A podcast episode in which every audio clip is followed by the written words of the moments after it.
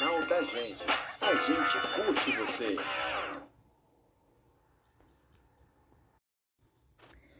Muitos de nossos estados mentais negativos podem ser modificados através do uso de certas técnicas cognitivas. Estou falando de intencionalidade, de concentração, da capacidade de viver melhor e de obter resultados positivos durante um curso de vida. É possível lidar melhor com determinadas situações ou mesmo com acontecimentos ou coisas ruins que podem atravessar a sua vida. A boa notícia diante da questão das doenças psicossomáticas ou mesmo das doenças que se originam na mente é que você pode reprogramar o modo como seu cérebro interpreta tal situação. Mas como que isso pode acontecer? Então nós falamos um pouco sobre o uso do reframe ou também do próprio reenquadramento. Esse nome em inglês, reframe, ele quer dizer reenquadramento. Então, primeiro de tudo, que você precisa saber é o que está ali ao seu redor, o que, que está no seu entorno. E muitas vezes a vida ela diz respeito mais a como reagir diante dos acontecimentos do que propriamente diante de como agir. É preciso distinguir os fatos dos significados, é preciso fazer até determinadas perguntas, como por exemplo, diante de uma situação negativa, qualquer importância que esse fato irá ter daqui a 20 anos na sua vida, e aí você começa a olhar para a situação com menos atenção, diminuindo o poder daquilo que tem sobre a sua própria vida. Então eu sempre consulto alguma coisa do Instituto IBC, que é um dos institutos que, na minha opinião, trabalham de forma mais exponencial com as questões da neurolinguística. Para a gente aumentar os nossos resultados de PNL, é preciso entender que a PNL ela relaciona pontos de vista diferentes. Então tem o eu, a maneira como eu penso, meus valores, minhas crenças, desejos, o outro que é a forma com que consideramos a opinião das pessoas no nosso entorno e a observação sistêmica. Então, eu sempre que eu falo da observação sistêmica, eu costumo dar exemplos dentro da realidade escolar, pensando justamente no impacto que modelos mentais podem ter na nossa vida, na nossa carreira. E aí eu vou levar em consideração os sistemas representacionais. Eu gosto muito de falar sobre eles. São quatro sistemas representacionais e à medida que nós entendemos como que eles funcionam sobre a nossa própria vida, em maior ou menor grau, a gente acaba destacando aquele que predominantemente direciona a forma como nós absorvemos e interpretamos aquilo que acontece no nosso dia a dia. Então, eu falo primeiro do sistema representacional auditivo, que tem a ver com a conversa, com a nossa capacidade de ouvir, tem gente que tem mais facilidade de aprender escutando. O sistema representacional visual, ele consiste na facilidade que nós temos de memorizar imagens. Então, em determinados ambientes agradáveis visualmente, a gente acaba conseguindo ali é, se importar mais com estética, com objetos, com as pessoas, com a decoração. E na sala de aula, por exemplo, quando a gente tem alguns recursos, porque eu acho que para nossa realidade é impossível elaborar uma aula que não tenha imagens, que não tenha slides e às vezes até vídeos. E o outro sistema representacional é o sinestésico, já que ele tem uma predominância maior no contato físico. Geralmente, nós abraçamos, nós preferimos tocar ou até mesmo sermos tocados de acordo com a utilização que nós fazemos do nosso próprio corpo. Então, os estímulos à memória corporal, eles se tornam aqui imprescindíveis. E eu dou como exemplo a dança, ou até o teatro, né? Alunos e mesmo profissionais que são treinados, tendo essa noção daquilo que lhe agrada muito no espaço é, é, não só um espaço, um ambiente espacial que contém ali sensibilidade, a temperatura do ambiente. Uma excelente forma da gente envolver aulas ou palestras é propor o estímulo à memória corporal. E o outro sistema representacional que é o digital. Os digitais, eles são naturalmente mais analíticos, mais reflexivos, requerem concentração, porque a concentração acaba sendo um dos seus maiores pontos fracos e pode ter dificuldades então para manter o foco durante uma leitura. Esses processos em geral, eles são direcionados a um público. Então eu sempre me pergunto: a programação neurolinguística é para todos? É claro que sim. A PNL é para qualquer um que almeja assumir o domínio da sua própria vida, independente do ambiente ou do contexto em que ele esteja inserido. Então, se você quer aprender é, a ser um practitioner, que a gente usa esse termo em inglês, aquele que pratica a PNL de forma otimista e consegue obter dela benefícios, é importante que em vários momentos da vida a pessoa comece ali a utilizar métodos certos, assumir a direção de suas emoções para demandar energia ao que realmente importa. E já é sabido que os benefícios da PNL, eles vão desde os benefícios comerciais, de gestão e de liderança, educacionais, de saúde, na área esportiva, até mesmo nas nossas relações interpessoais. Aí eu volto aqui na ideia do reframe, já que nós não podemos contaminar nossa mente com problema. A ideia de ressignificar aquilo que nós projetamos na nossa própria vida tem a ver com a maneira como nós ressignificamos os acontecimentos. Então eu falo de um termo na PNL que é o reframe. O reframe é um termo em inglês que significa reenquadrar e acabou se tornando uma técnica de PNL, que aliás é uma das mais poderosas, que consiste em dar um novo significado a um contexto específico. Então, o, o embasamento da teoria é o frame effect, ou seja, um efeito psicológico que já é conhecido. É ele que designa o fato de que as mesmas opções apresentadas em diferentes formatos podem alterar a decisão das pessoas. Então eu cito reframe nas metáforas, e aí eu lembro de uma história que é bastante conhecida, mas que ela nos deixa ali uma reflexão ampla sobre a maneira como nós podemos lidar com a reprogramação do nosso cérebro. Ou com os diferentes reenquadramentos que nós fazemos ao, ao longo da nossa vida. Né? Uma história chinesa muito antiga do taoísmo fala de um camponês que habitava numa aldeia muito pobre do interior.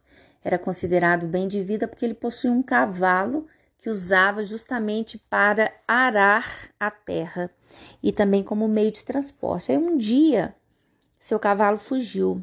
Todos os vizinhos exclamaram que isso era terrível. O, o camponês simplesmente disse diante da situação: talvez. Alguns dias depois, o cavalo voltou e com ele trouxe mais dois cavalos selvagens. Todos os vizinhos alegraram-se com sua boa sorte, mas o camponês ele disse simplesmente talvez. No dia seguinte, o filho do camponês tentou montar num dos cavalos selvagens e um deles lançou o filho do camponês por terra e o rapaz acabou quebrando a perna. Os vizinhos todos sentiram dó do seu azar. Mais uma vez o camponês disse: talvez. E na semana seguinte, os oficiais da convocação militar vieram até a aldeia para recrutar jovens para o exército. Então, eles rejeitaram o filho do camponês justamente porque ele estava com a perna quebrada. Quando os vizinhos comentaram como tinha sorte, o camponês respondeu: talvez. Qual que é o tipo de analogia ou de associação que nós podemos fazer com a história do camponês e com a técnica do reframe? O significado de todo acontecimento depende do molde, ou seja, do frame pelo qual vemos. Então, quando nós mudamos de molde, nós mudamos o significado. E tratando dos elementos da história do camponês, essa narrativa ela é bastante ampla de possibilidades, de conotações. Nós entendemos que ter dois cavalos selvagens é uma coisa boa, até que se considere o fato no contexto da perna quebrada do filho. Essa perna quebrada parece uma coisa ruim no contexto do, do lugarejo, mas no contexto de recrutamento e de guerra, subitamente torna-se um acontecimento positivo. É uma narrativa que está no livro de Bendler e de Grinder, e essa aplicação ela pode ser feita exatamente no nosso processo de ressignificar. Então eu gosto do reframing metáforas pela possibilidade da interpretabilidade, da interpretação que nós fazemos sobre os acontecimentos. Existe ainda o reframing ação, que é uma técnica que serve para dar outro significado ao mesmo evento para sua mente. Você não muda o acontecimento, é importante deixar isso claro, mas você muda a forma como você enxerga hoje, na atualidade, determinado fato da sua vida. E para fazer esse tipo de reframing em ação, você tem que se fazer duas perguntas importantes. Ouçam bem. A primeira delas, pensando nos diferentes contextos que você pode aplicar, né? Se isso vai fazer sentido, você deve fazer a seguinte pergunta: em um molde maior ou menor, esse comportamento teria um valor positivo? Sim ou não? Isso quer dizer que outros aspectos dessa situação, que talvez não estejam tão aparentes, poderia prover um significado diferente? Então, existem dois tipos de reframe. O tipo 1, em que nós dizemos que você tenha terminado às vezes uma etapa da sua vida, um curso, um relacionamento ou um emprego, mas ainda está muito abalado, impactado com a situação. Isso pode ter um outro significado. Qual que é o reframe que você faz então? Um término de relacionamento é uma oportunidade para você ter mais tempo livre, para você estudar, para você fazer uma pós-graduação, ou quem sabe ainda para você ter uma chance de conhecer alguém ainda melhor do que a pessoa que você se relacionou há, há pouco. Essa é a segunda pergunta. Outros exemplos de reframe podem ser usados a partir de ângulos de visões diferentes. A perda de um emprego pode ser a oportunidade para achar outro que vai te valorizar e até te pagar melhor. Uma lesão que te impede de competir Pode ser aquela chance de passar mais tempo com a família ou com alguém querido. Uma situação complicada e difícil de um evento revela quem são seus verdadeiros amigos. Esse é o reframe tipo 1. O tipo 2, ele consiste num contexto onde o comportamento pode ser útil. Então, muitas vezes nós fazemos perguntas que têm a ver ali com a escolha de uma roupa ou com a compra, aquisição de algum produto, que às vezes a gente faz sem pensar na utilidade que aquilo vai ter para a nossa vida. E do que, que nós podemos tirar como exemplo desse reframe do tipo 2? É, nós temos que ter cuidado com as nossas decisões. Muitas vezes as, as escolhas que nós fazemos podem ser tanto positivas como, quanto negativas e nós podemos, inclusive, mudar o caminho das nossas decisões ao longo de um percurso. Eu, eu levo sempre em consideração a intertextualidade que o especialista Rodrigo da Silva faz com essa história da programação neurolinguística. São literaturas diferentes, mas elas acabam sendo filtradas e direcionadas para o mesmo caminho. É preciso fazer perguntas o tempo inteiro para que você aprenda, sobretudo, a pensar, refletir e meditar. E uma pergunta que eu gosto muito de fazer é, é, atualmente, para além da sala de aula, é claro, para outros contextos, para que contaminar sua mente com determinado tipo de problema? Tenha coisas importantes para fazer, como, por exemplo, ressignificar a sua vida com um curso, ressignificar a sua vida com aprender um novo idioma, ressignificar a sua vida como fazer uma pós-graduação, um mestrado, um doutorado. Então, se você está se preparando para deixar determinada etapa, eu penso muito no final de ano. Eu gosto dessa reflexão quando nós estamos finalizando um ano, como nós estamos agora finalizando 2022. A caminho de 2023, nós podemos ter, é claro, algum tipo de reflexão do quanto de energia que nós vamos gastar a longo prazo em relação àquilo que pode acontecer 2023 está aí batendo a porta, ou se nós vamos ficar presos ao passado, alguma coisa que aconteceu eventualmente. É preciso enxergar a situação sob uma perspectiva mais ampla, considerando o contexto de vida como um todo, por exemplo. Então, às vezes, nós estamos dando importância demais a coisas que nos importam de menos. Nós não temos tempo a perder. Essa que é a realidade. Precisamos nos engajar em novas metas, em novos sonhos, em novas realidades. Aí eu vou deixar essa pergunta aqui final para vocês, diante de todos os eventos que vocês podem é, eventualmente passar por eles. É, para que se prender a fatos, pessoas ou situações que nada nada contribuirão para o seu aperfeiçoamento pessoal e profissional? Pensem nisso. Embora saibamos que existe uma relação profunda entre a comunicação e a programação neurolinguística, e que, na medida do possível, nós nos comunicamos e também apresentamos determinado tipo de comportamento a partir do sistema de organização da nossa linguagem e dos nossos pensamentos. E existe um recurso que nós identificamos, na verdade não é nenhum recurso, é uma ferramenta de coaching que é chamada de roda da vida. Essa ferramenta, ela pode ser muito útil no início da formação em programação neurolinguística. Por quê? Ela tem o poder de nos ajudar não só a perceber, mas também direcionar nossa atenção para as áreas da vida que mais necessitam de atenção. Então é preciso que a pessoa, o sujeito em si, ele seja capaz de graduar de 0 a 100% cada área de sua vida de acordo com a sua satisfação atual. Então, isso diz respeito ao dinheiro, à saúde, ambiente físico, divertimento e lazer, carreira, espiritualidade, relacionamentos e também desenvolvimento pessoal. É claro que podem aparecer aí outros itens que não foram citados aqui.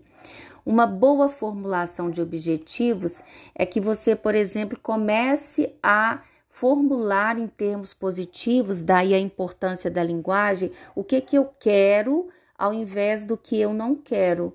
Então, por exemplo, a pessoa que quer conseguir um emprego novo, né? Muitas vezes ela foca naquilo que ela não quer. Eu não quero esse emprego mais, eu não quero mais essa atividade, quando na verdade o exercício positivo, que é o pensar positivamente, ele se concentra num outro tipo de frase, num outro tipo de elaboração, que é o que eu quero. E depois que você determina aquilo que se quer, é que fica muito mais fácil para você alcançar o que foi escolhido, o que foi pretendido. Isso depende somente de você, não depende de outra pessoa e é um tipo de formulação que deve ser mensurável sensorialmente. Então, do que, que eu estou falando? O que você vai ver, ouvir, sentir especificamente, como que outra pessoa vai poder saber, como que as pessoas vão entender aquilo que você quer, né? o que você irá ver, ouvir e sentir. Isso exige uma contextualização temporal. Em que momento que isso vai acontecer, com quem, qual é o prazo que você estipulou para a sua realização. Então, assim, quando você quer ver algo pronto na sua vida, é preciso sim, além de estipular metas, estipular o prazo em que aquilo vai se realizar e aquilo vai se concretizar.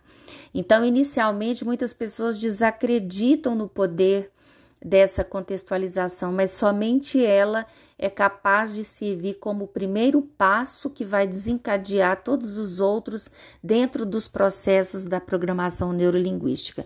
Então, a meta ela preserva aspectos muito importantes da nossa ecologia pessoal e do nosso sistema. Então, o que muda na minha vida com a realização desta meta. Então, para alcançar esta meta, eu vou comprometer algo que já esteja ganhando na situação atual, eu vou ganhar, eu vou perder, vai valer o investimento de tempo, de energia, de dinheiro.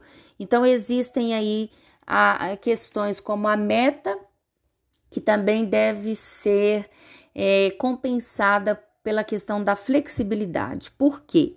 Porque a flexibilidade ela é muito importante. Muitas vezes acontecem coisas que não dependem da gente. Então são acontecimentos, são eventos externos e que nós não poderemos seguir aquele percurso programado. Então eu sugiro que você é, encontra ali naquela carta coringa que você vai tirar do bolso no momento que precisar, qual é a alternativa que você vai escolher? Quando você que havia programado X terá que fazer Y? Então a flexibilidade é que muitas vezes no percurso de alguma meta que nós escolhemos para seguir, nós vamos sim ter que flexibilizar aquele pensamento, porque as coisas não aconteceram dependendo unicamente da nossa vontade. Então, é muito importante pensar, por exemplo, Quais as qualidades que tem que servirão de apoio para o êxito de sua meta?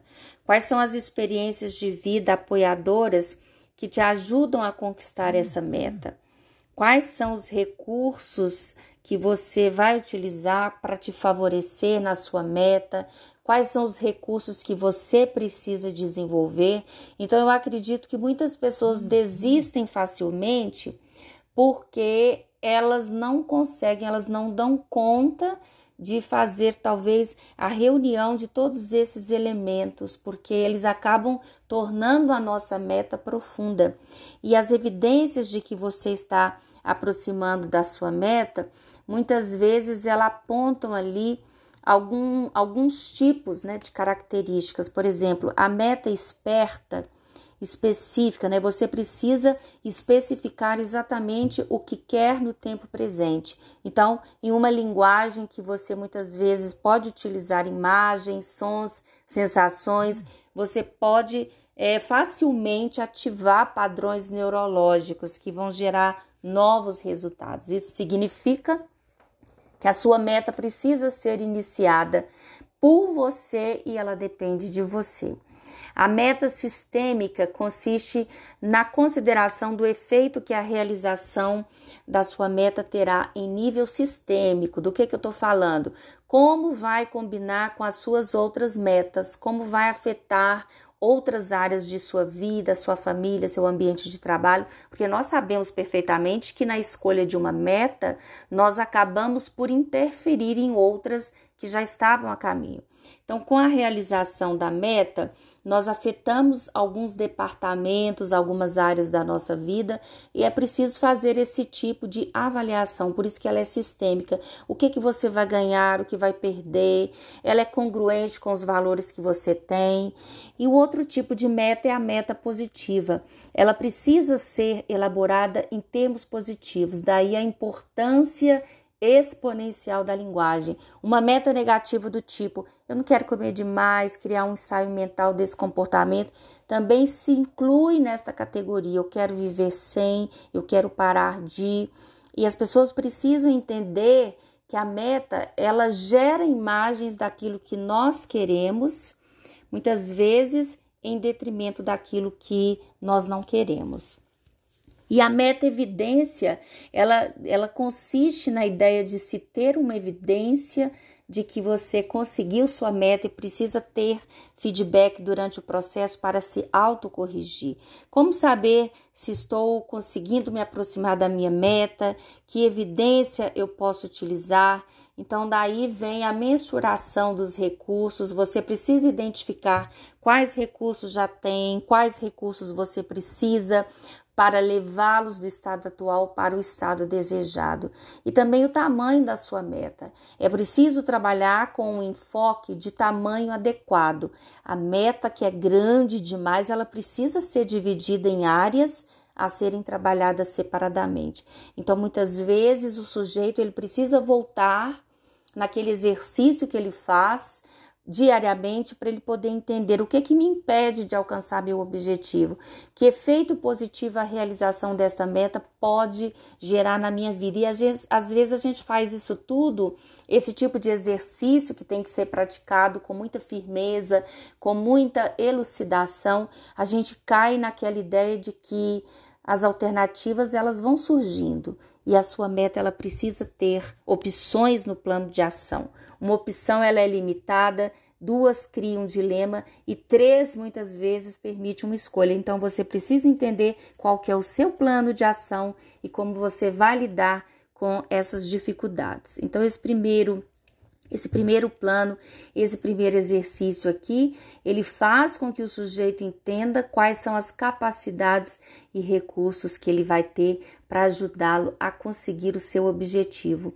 E uma forma de manifestar tudo isso que eu sempre é, dou aos alunos e também às pessoas em geral que se interessam pelo assunto é praticar a escrita a nossa linguagem ela se manifesta na escrita. Aquilo que está registrado, ele tem um poder de, além de ser registrado, é um tipo de material que pode ser é, consultado a posteriori.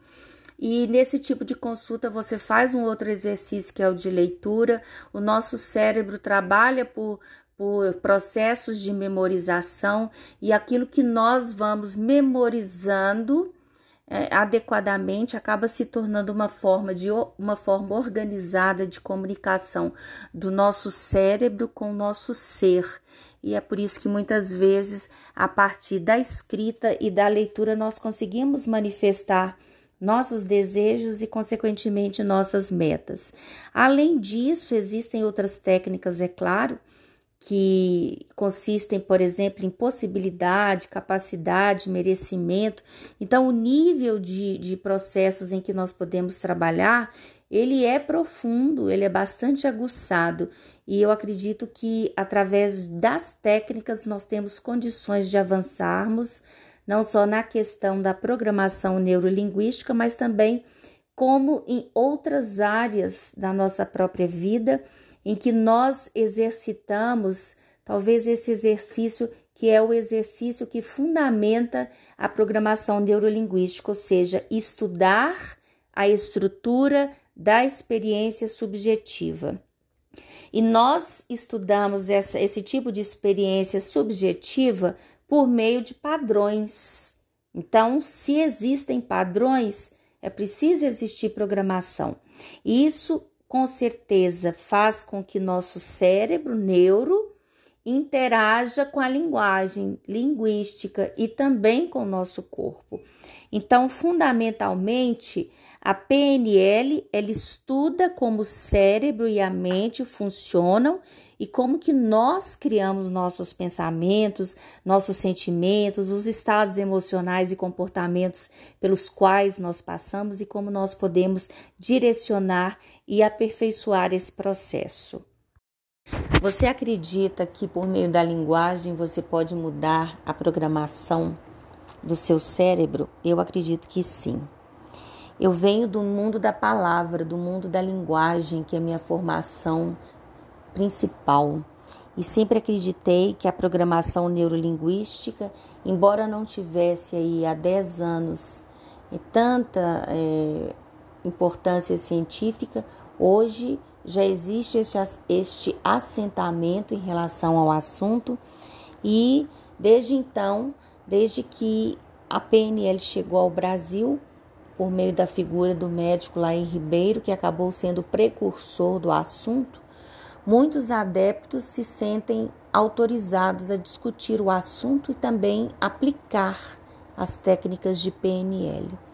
Essas técnicas não são difíceis para serem aplicadas, mas é preciso que antes de mais nada a pessoa ela possa fazer uma espécie de meta linguagem, ou seja, um meta projeto para que ela possa desenvolver não só as suas crenças limitantes, como de certa forma adotar determinada postura diante dos seus próprios problemas. E pensando então nessa condição, é que o ensino de programação neurolinguística, ele acaba hoje sendo exercido e praticado por muitos profissionais que não são necessariamente psicoterapeutas ou psicólogos e até mesmo engenheiros.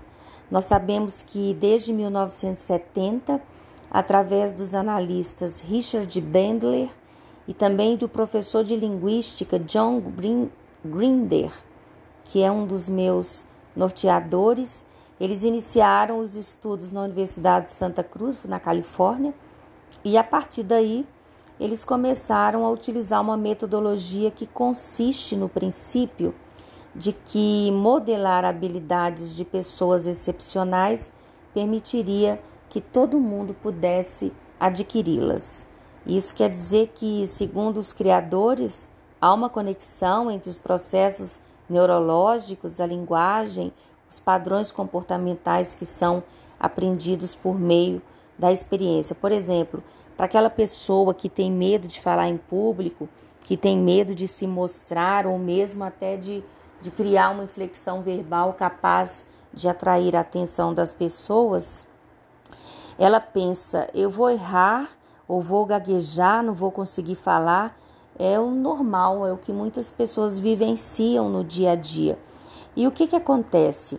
O pensamento ele acaba gerando aquela ação que é a voz trêmula, o esquecimento do conteúdo, a troca de palavras. Então, isso quer dizer que quando uma pessoa internaliza algo como eu me comunico bem em público, eu falo corretamente, né, eu tenho o poder da oratória, o desafio ele é encarado. Então, tudo depende de treino diversas áreas da nossa vida, nas nossas relações interpessoais ou mesmo nas nossas relações profissionais, tudo depende do treino. Em vez disso, você pode pensar de forma diferente. Eu sou capaz, eu tenho o poder da palavra, eu tenho o poder da oratória e com certeza os pensamentos positivos eles influenciam diretamente na nossa ação. Na abordagem educacional, a gente sabe que não existe é, é, um processo único, mas é um processo terapêutico em que o olhar leigo ele pode confundir com a psicoterapia. Só que a técnica da PNL ela não tem nada a ver com a psicologia.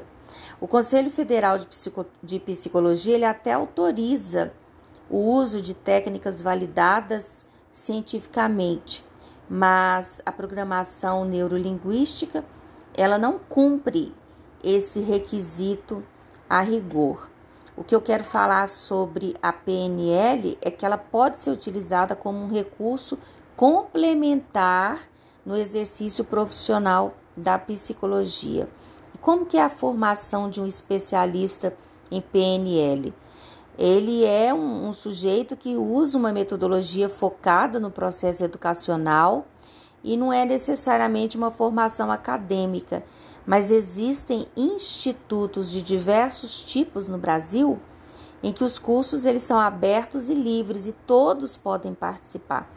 Geralmente a formação principal ela tem duração aproximadamente de 100 horas. Então há pessoas que fazem aí cursos de imersão, dois, três dias e já se sentem autorizadas para poder aplicar a PNL.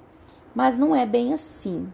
O estudo de programação neurolinguística, ele requer, antes de mais nada, o estudo da linguagem e o estudo da neurolinguística. Então é muito natural que profissionais advindos da área da linguagem, sobretudo da área da linguística, que tenham melhor condição de exercer a programação neurolinguística. Então, a quem ela se destina?